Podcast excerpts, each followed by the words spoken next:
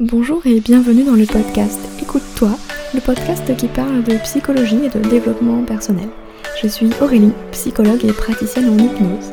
J'accompagne les femmes en démarche minceur à lever les blocages psychologiques et à reprendre confiance en elles.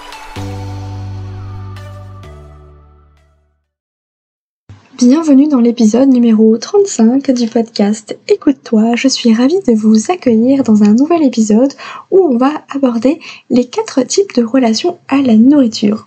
Mais avant toute chose, sachez que vous pouvez toujours télécharger gratuitement l'ebook qui se nomme Le secret pour maigrir durablement. Le lien est directement dans la description du podcast et on commence tout de suite avec ce nouvel épisode.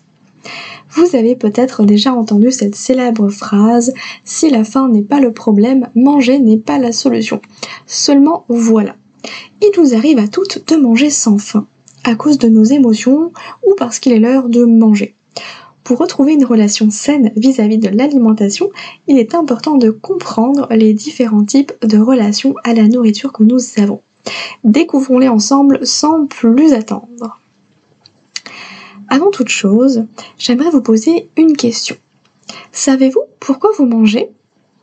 La réponse va sembler évidente pour certaines, tandis que la question va faire mouche chez d'autres. Et oui, parce qu'en fait, il y a quatre réponses à cela. La première, on mange par faim. En réalité, on mange pour apporter de l'énergie à notre corps. C'est le principe même de la faim.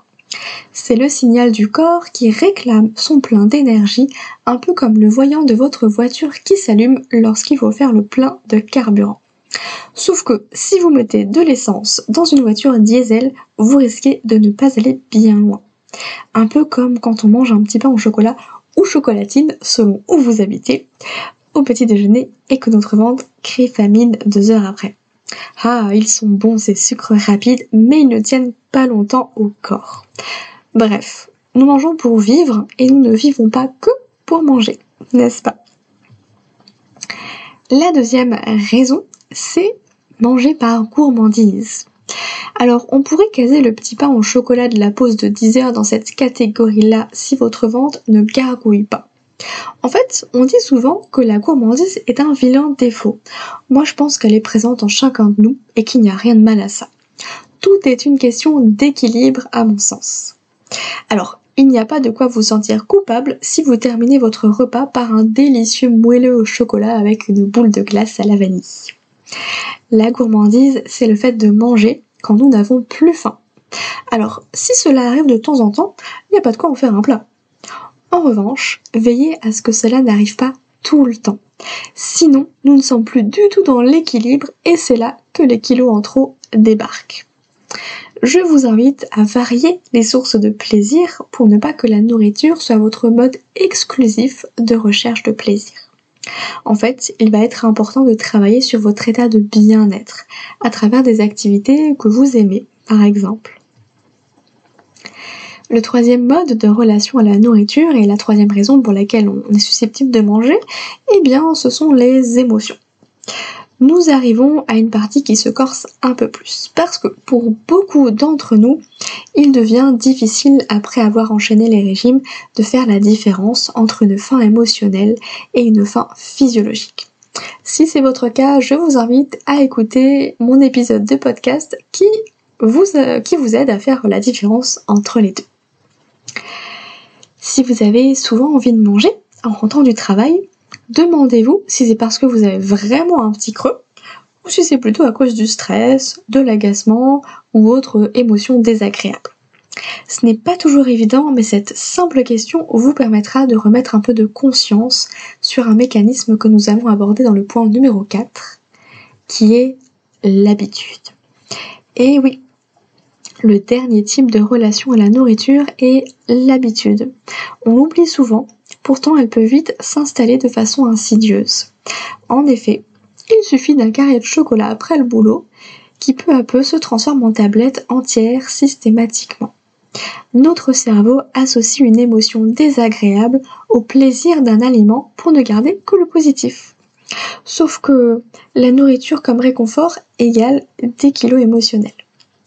Alors je vous encourage à tester la méditation de pleine conscience pour remettre de la conscience dans vos gestes afin d'enrayer le processus de la mauvaise habitude. Certes, cela demande du temps et de l'entraînement, mais je sais que vous y arriverez. Et ce n'est qu'en essayant qu'on peut y arriver de toute manière.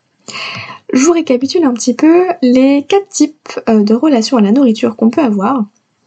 C'est le fait de manger par faim, par gourmandise, par émotion ou par habitude. Alors attention, vous pouvez tout à fait être dans les quatre, euh, et d'ailleurs c'est généralement le cas. Le tout est de repérer quand vous mangez la raison. Vous mangez parce que vous avez vraiment faim là? Ou est-ce que c'est plus vos émotions qui vous guident, la gourmandise ou l'habitude? C'est important de se poser la question pour savoir un petit peu où est-ce où est-ce qu'on se situe et quoi faire pour en sortir parce que la vraie bonne raison de manger, vous le savez, c'est quand on a faim. Parce que quand on mange quand on a faim, eh ben il n'y a pas de souci, on apporte de l'énergie à notre corps et on brûle automatiquement les calories générées. Contrairement aux trois autres propositions, aux trois autres types euh, de relations à la nourriture. J'espère que ça vous aura aidé, que ça vous aura éclairé un petit peu. Sachez que si vous voulez en savoir plus, eh bien je vous invite à télécharger mon ebook gratuit, Le secret pour maigrir durablement, où vous allez recevoir également un email tous les dimanches à 16h avec des conseils et des astuces pour maigrir durablement avec la psychologie et l'hypnose. En attendant, moi je vous souhaite une excellente journée, de très bonnes vacances si vous avez la chance de profiter du soleil en ce moment. Et je vous dis exceptionnellement à la semaine prochaine car oui, pendant un mois, on va se retrouver toutes les semaines dans un nouvel épisode de podcast. Je vous dis à très vite, prenez soin de vous.